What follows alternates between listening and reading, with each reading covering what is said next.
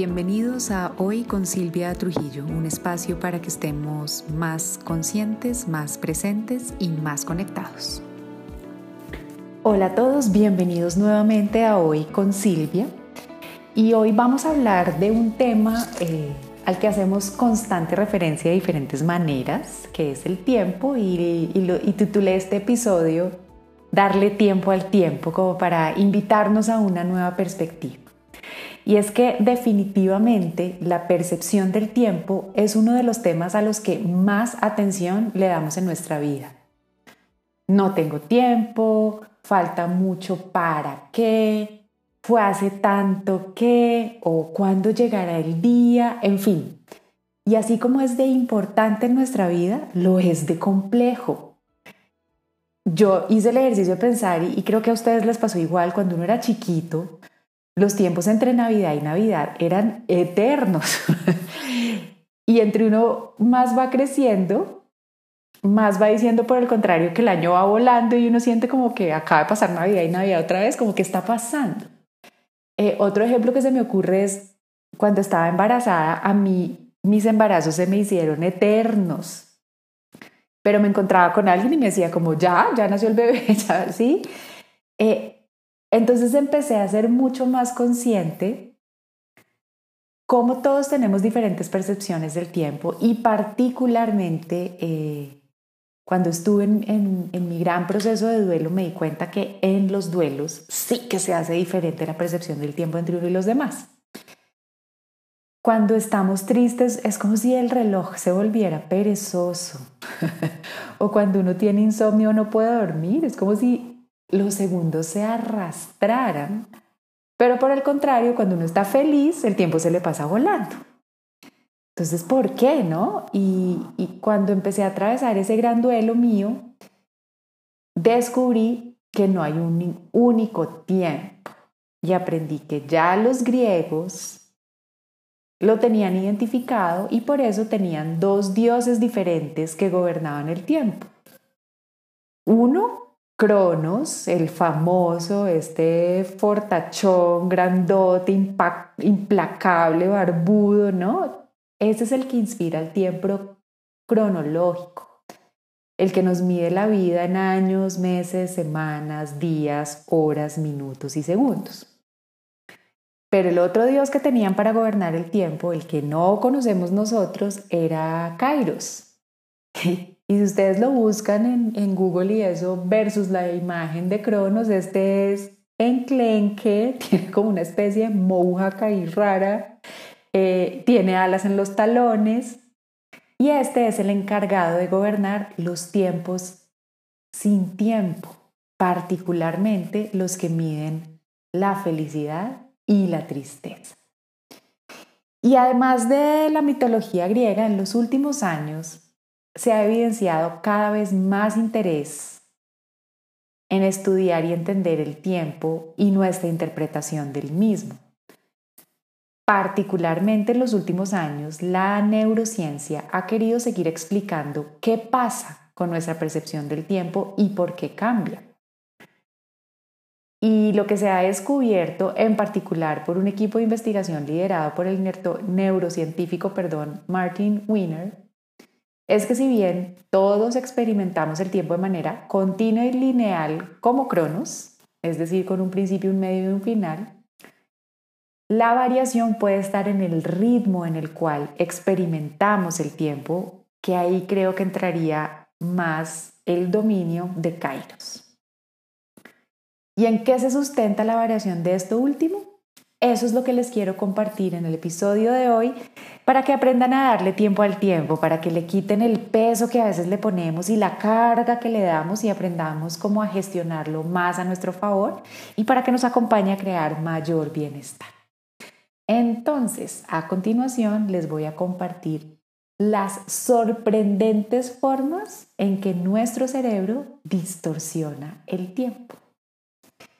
La primera, nuestro cerebro distorsiona el tiempo cuando estamos muy pendientes de él. ¿Qué quiere decir esto?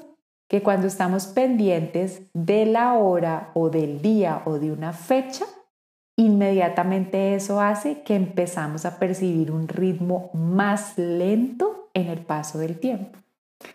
Y claro, me puse a pensar en varios ejemplos y siéntense en la mitad del trancón cuando tienen que llegar a una hora determinada algún lado.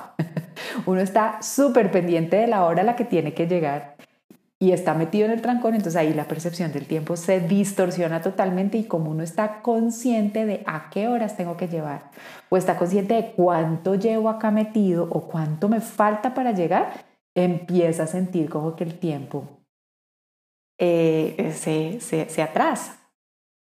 Otro ejemplo que les he confesado aquí que me pasa mucho es el tema con los vuelos, ¿no? Entonces, si uno sabe que el vuelo sale a tal hora y está hiperpendiente de la hora de salida del vuelo, el tiempo antes eh, hace que le cambie la percepción. Entonces, si uno está pendiente del tiempo que lleva esperando o el que falta para que algo pase, es como si inmediatamente los segundos empezaran a arrastrarse. Entonces, lo que las investigaciones sugieren es que cuanto más nos enfocamos en el tiempo, más lento parece pasar. Lo que suele ser el caso cuando estamos aburridos, cuando tenemos incertidumbre o cuando estamos haciendo algo que preferimos no hacer. Entonces ahí les decía, yo les, les daba el ejemplo al principio, cuando uno está embarazado, uno de mamá es súper consciente de que en, semana, en qué semana está, cuántas semanas le faltan, entonces está muy consciente del tiempo y por eso a uno se le pasa lento, pero pues el amigo que uno se encuentra que escasamente si sabrá que uno está embarazado ya es mucho, pues lo ve a uno y dice, hey, como ya, entonces miren que aquí se demuestra cómo cuando estoy atento o pendiente del tiempo, eh, yo lo percibo más lento, entonces para que lo tengan en cuenta de ahora en adelante. Otra forma o la segunda forma mediante la cual nuestro cerebro distorsiona el tiempo es la completamente opuesta. es decir, cuando no estoy pendiente de la hora, del tiempo, de la fecha X, cuando no lo tengo como en el radar, siento o mi percepción del ritmo del tiempo es que va más rápido. Entonces, el mensaje de trasfondo de esto es que entre uno más distraído está de la noción del tiempo, más rápido le parece que pasa. Entonces, si antes pensamos en casos como el trancón, eh, la espera en incertidumbre o lo aburrida que estoy en esta clase o en esta reunión, volteenlo a ejemplos como cuando están de fiesta o están en un viaje maravilloso o cuando están concentrados haciendo algo que les gusta. ¿Cuál es la, ¿Qué pasa ahí con el ritmo del tiempo? Pues que les pasa volando y uno dice como a qué hora se me fue todo el día haciendo esto, ¿no? O se pasó rapidísimo. Es precisamente porque no estábamos mirando el reloj y no estábamos pendientes ni tan pendientes de que llegara la fecha o el día o la hora que estamos pensando.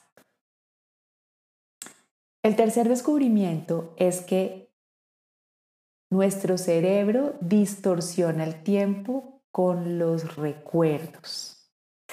Wow, y este, este la verdad les digo que me, me pareció súper, súper interesante, porque uno cuando se acuerda de algo cree que se acuerda de algo literalmente como fue. Y no. Es más, en este punto, eh, me acuerdo que alguna vez vi una serie en Netflix que creo que habla de precisamente de cómo funciona el cerebro y en un episodio en particular hablaban y entrevistaban a personas que habían estado eh, en algún lugar cercano al, al, 11 de septiembre, a los ataques eh, a las Torres Gemelas. Y las personas, eh, incluyendo niños, narraban lo que estaban haciendo y lo que pasó como si fuera literal, como yo estaba sentado acá y vi el humo acá y hice esto y corrí esto. Y cuando corroboraban el recuerdo con la realidad, nada que ver. Entonces el cerebro guarda información sin la exactitud del tiempo. Entonces cuando miramos para atrás en el tiempo, terminamos percibiéndolo de manera diferente. Entonces dos personas pueden recordar lo mismo, o sea, el mismo hecho o acontecimiento, con percepciones del tiempo y con detalles totalmente diferentes. Entonces, eh, pues no sé, hagan el ejercicio con los que tienen hermanos o con su familia o con alguien del colegio de chiquito, contar algo, ¿no? Una clase, un viaje, un paseo, una experiencia. Y las percepciones del tiempo de las personas que estuvieron en la misma situación son totalmente diferentes. Entonces, al parecer, aquí, en esta, en esta percepción del tiempo, nuestras emociones de lo que ocurrió, cómo nos estábamos sintiendo ese, en ese momento que ocurrió, se ven, o sea, afectan nuestra percepción del tiempo de lo ocurrido. Si yo estaba contenta cuando pasó lo que pasó, voy a recordarlo como si hubiera pasado más rápido. Si yo estaba molesta o triste mientras estaba pasando eso, lo voy a recordar más lento. Entonces, ahí miren qué bonito cómo ya las emociones son un nuevo factor que distorsiona la percepción del tiempo. Y esto se hizo evidente en esos estudios cuando nos acordamos de algo que ya pasó, que pasó hace rato. Esta otra, pues está la, la, cuarta forma en la que nuestro cerebro distorsiona el tiempo, está relacionada con la tercera, y es que cuando disfrutamos algo, se genera una influencia en cómo percibimos el tiempo, que era un poco lo que les contaba un poco lo que les contaba en el segundo punto que les decía, pues si yo no estoy pendiente, el tiempo se me hace más largo, pero no estoy pendiente casi siempre es porque estoy pasando feliz. ¿No? Claro que hay gente que también pasa, ¿no? Que es, ay, no quiero que esto se acabe nunca, pues ahí ya llevo porque trajo la percepción del tiempo y se le va a cortar. Pero lo, lo que han descubierto los estudios es que la dopamina puede afectar nuestra noción y percepción del tiempo. Y aquí lo interesante es que los científicos aún no entienden realmente cómo el cerebro procesa el tiempo, pero las investigaciones emergentes muestran que la dopamina, que es ese neurotransmisor que se estimula cuando sentimos placer o recompensa, puede desempeñar un papel fundamental en esa percepción que tenemos del tiempo. Entonces lo que han encontrado es que cualquier cosa que aumente la dopamina tiende a acelerar nuestro sentido del tiempo. Mientras que las cosas que reducen la dopamina hacen que sintamos que el tiempo pasa más despacio. Entonces, miren, totalmente vemos acá como el factor emocional juega un rol en nuestra percepción del tiempo. Entonces, hey, todos aquellos que en este momento de, mi, de su vida estén diciendo, ahí me, me eché al agua yo sola, que en este momento de mi vida esté sintiendo que el tiempo no pasa, sí, gracias, que es lo que me está pasando a mí. Los que estén conmigo oigan esto y los que les esté pasando todo lo contrario, hey, siento que el tiempo va volando, paren y, hagan una reflexión de emocionalmente cómo están y si están en disfrute, si están pasando felices, si están contentos con lo que está pasando en este momento de su vida o si por el contrario están esperando que algo cambie o que algo nuevo llegue, que como les confesé es mi caso. Entonces, como, como yo estoy en un momento de, la vida en, la cual, en el cual emocionalmente me siento un poco como plana, puede ser el, el, término, se me está haciendo eterno y no es porque no esté pasando, es de pronto porque no tengo suficiente dopamina ahí moviéndose que demuestre que hey, me estoy sintiendo plena, eh, recompensada y feliz. Y por eso de pronto es que digo, se me está pasando eterno. Puede que con saberlo no lo cambie, pero miren que a mí sí me pasa, me da un poquito de tranquilidad decir, hey, no es que esté eterno, es que, es que de pronto mi emoción me está haciendo percibirlo así. Por el contrario, los que digan, el tiempo va volando, es una de dos, o porque están muy felices o porque están hiperocupados y estresados. Entonces tampoco es que esté tan chévere estar 100% en el otro lado. Como todo, nada nada es bueno o malo per se, pero pues esa información nos ayuda como a aprender a gestionarnos mejor. La siguiente manera en la cual nuestro cerebro distorsiona la, la, la percepción que tenemos del tiempo es el espacio en el que nos encontramos. ¡Wow! Y este me pareció chévere. Cuanto más grande es el espacio en el que estamos, más lento parece pasar el tiempo. Es lo que dicen los estudios eh, que se han adelantado sobre este tema. Y esto aplica tanto para el espacio físico en el que nos encontramos como para las distancias entre un evento y otro o en un viaje. Y esto miren que, que sí me pasó hace poco y lo, lo comprobé en la práctica y es, eh, estaba yendo por carretera a, un lugar eh, y pues uno está metido en un carro, el espacio es limitado y la distancia realmente pues era X, lo que pasa es que había un trancón monumental y el Waze nos decía que nos íbamos a demorar 5 horas 50, creo, en un recorrido que normalmente uno puede hacer en 2 horas y media. Y estando metidos en el trancón, tú sientes como, no sé, el espacio es gigante, sí, se ven mil carros, se ve todo, pero hey, quietos ahí, lentos. Y abrimos la posibilidad de ir por vías secundarias y el cambio en el tiempo literalmente eran cinco minutos, o sea, bajo cinco minutos. Pero al sentirnos en movimiento, preferimos hacerlo y tomamos la otra, la otra alternativa. Porque la falta de movimiento en el espacio, es decir, el estar quietos en el trancón, te hace vivir la experiencia mucho más larga. Mientras que irte por el otro lado, así sea un poquito más largo o tenga la vía destapada, pero hay movimiento en la distancia, hace que percibas el tiempo más lento. Entonces ahí les doy el tip para los que no les guste quedarse encerrados en el trancón en el carro. Entonces puede que al final se demoren el mismo tiempo en uno y otro, pero la sensación en uno de me estoy moviendo versus estoy quieto en un espacio hace que cambie totalmente la percepción del tiempo. Del mismo modo, la forma en que movemos nuestros cuerpos en el espacio también cambia nuestra percepción del tiempo.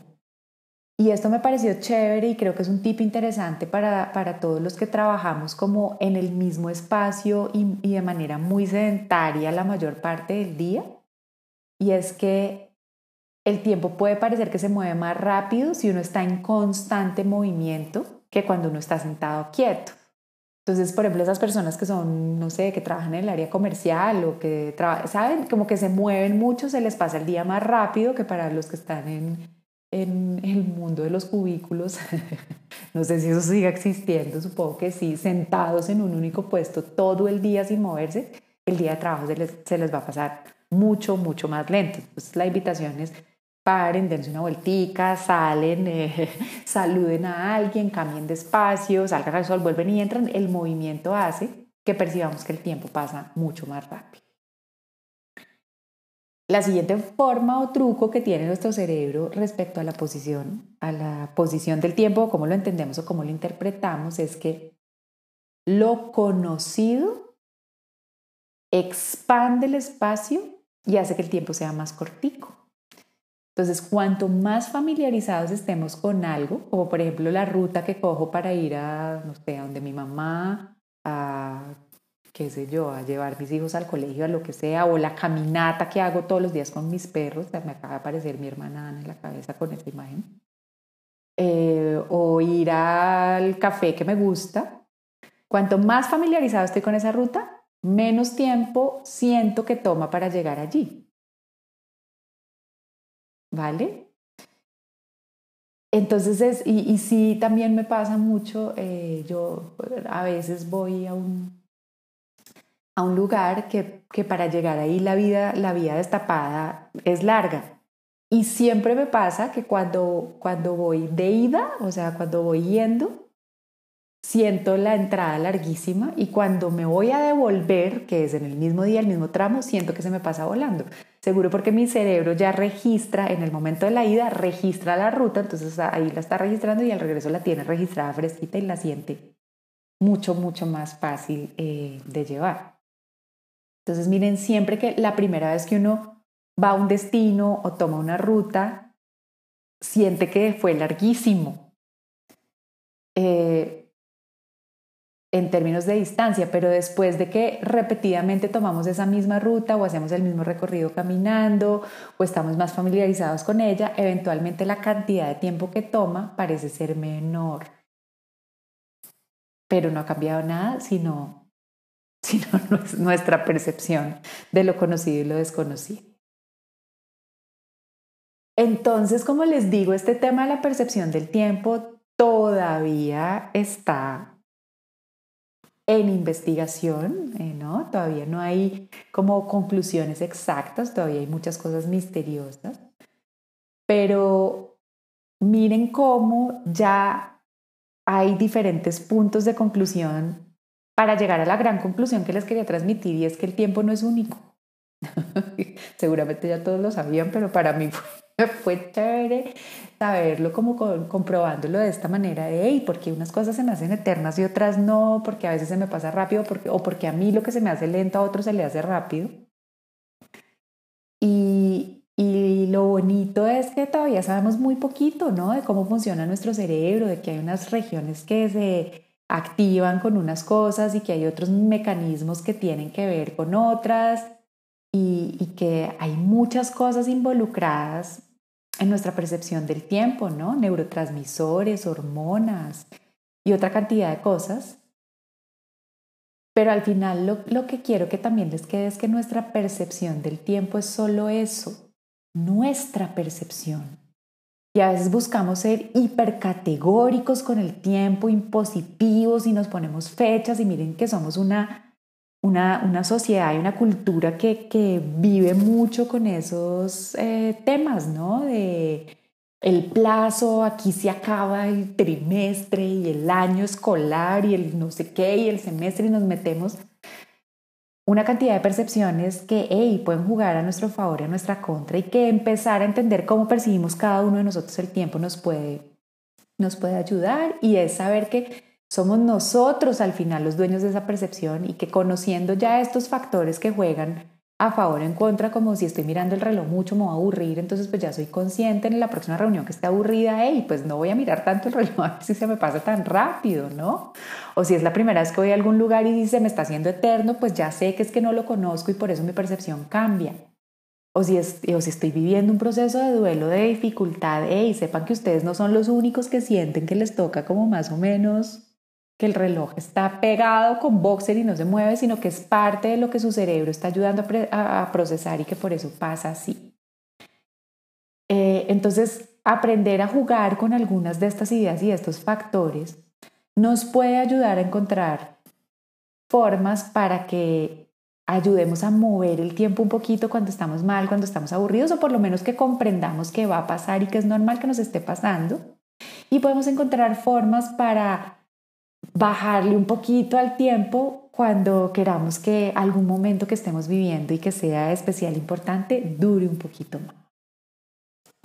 Y acuérdense que podemos hacerlo siendo muy conscientes de en qué estamos poniendo la atención, del espacio físico en el que nos encontramos o de la familiaridad de la experiencia que tengamos, que estamos viviendo, o de si nuestras emociones y nuestra atención están en algo placentero y que disfrutamos o en algo más bien que nos preocupa. Espero que esta información les aporte a estar en mayor bienestar, a, llevar ese momento que estén viviendo ahorita, eh, ya sea que quieran que pase rápido o que no se acabe nunca, eh, para que con esta información logren gestionarlo a su favor. Para mí, como siempre, una delicia haber compartido este rato con ustedes. Les dejo un súper abrazo. Pasen y me saludan en redes, en Instagram, arroba Silvia Trujillo Coach y nos oímos en el próximo. Bye.